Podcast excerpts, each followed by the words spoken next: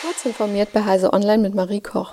Das Bundesamt für Sicherheit in der Informationstechnik BSI spricht eine offizielle Warnung vor dem Einsatz von Virenschutzsoftware des russischen Herstellers Kaspersky aus. Mit diesem Schritt komme das BSI der bereits letzte Woche in einem Heise Security Kommentar angemahnten Verpflichtung zur Beratung nach. In seiner Begründung hebt das BSI besonders das notwendige Vertrauen in die Zuverlässigkeit sowie die authentische Handlungsfähigkeit eines Herstellers von Antivirensoftware hervor. Das sei angesichts des kriegerischen Konflikts nicht mehr gegeben. Ein russischer IT-Hersteller kann selbst offensive Operationen durchführen, gegen seinen Willen gezwungen werden, Zielsysteme anzugreifen oder selbst als Opfer einer Cyberoperation ohne seine Kenntnis ausspioniert oder als Werkzeug für Angriffe gegen seine eigenen Kunden missbraucht werden.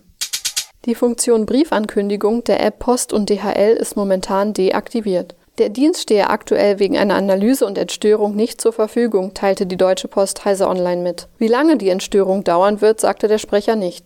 Das Unternehmen habe Kenntnis davon erlangt, dass bei einem Nutzer der digitalen Briefankündigung fälschlicherweise das Bild eines Briefumschlags angezeigt wurde, welcher nicht an den Nutzer adressiert war, teilte ein Sprecher der Post mit. Die Analysen hätten gezeigt, dass es zu solch einer Verwechslung in einigen wenigen Einzelfällen gekommen sei. Die E-Mail-Provider GMX und Web.de seien von der Störung nicht betroffen. Dort stehe der Dienst weiterhin uneingeschränkt zur Verfügung. Mit 8.613 Fällen jenseits von Spam verzeichnete die Online-Beschwerdestelle des ECHO-Verbands der Internetwirtschaft 2021 erneut einen Höchstwert an berechtigten Hinweisen auf rechtswidrige Inhalte. Im Vergleich zum Vorjahr mit 5.523 berechtigten Eingaben ist deren Anzahl um 50,6 Prozent gestiegen.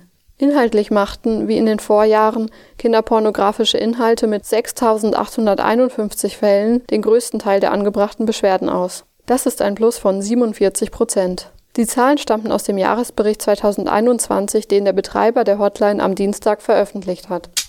Zum Weltverbrauchertag am 15. März veranstalten die Verbraucherzentralen bis zum 18. März fünf kostenlose Online-Seminare zum Vermeiden von Kostenfallen. In den Seminaren informieren Experten über unseriöse Angebote bei Vergleichsportalen, Fake-Shops, In-App-Käufen, Online-Einkäufen sowie zum Thema Inkasso. Außerdem informieren die Verbraucherzentralen zu Telefonverträgen sowie Identitätsmissbrauch und stellen eine Checklist zum Schutz vor Kostenfallen bereit.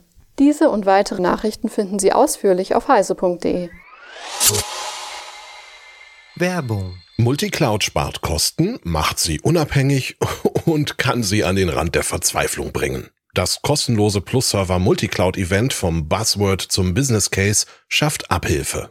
In drei Webinaren erfahren Sie alles zu Strategien und Umsetzung komplexer Multicloud-Projekte bis hin zu konkreten Tipps, wie Sie Ihre Infrastruktur effizient und compliance-konform gestalten. Los geht es am 24. März. Mehr Informationen unter plusserver.com/events.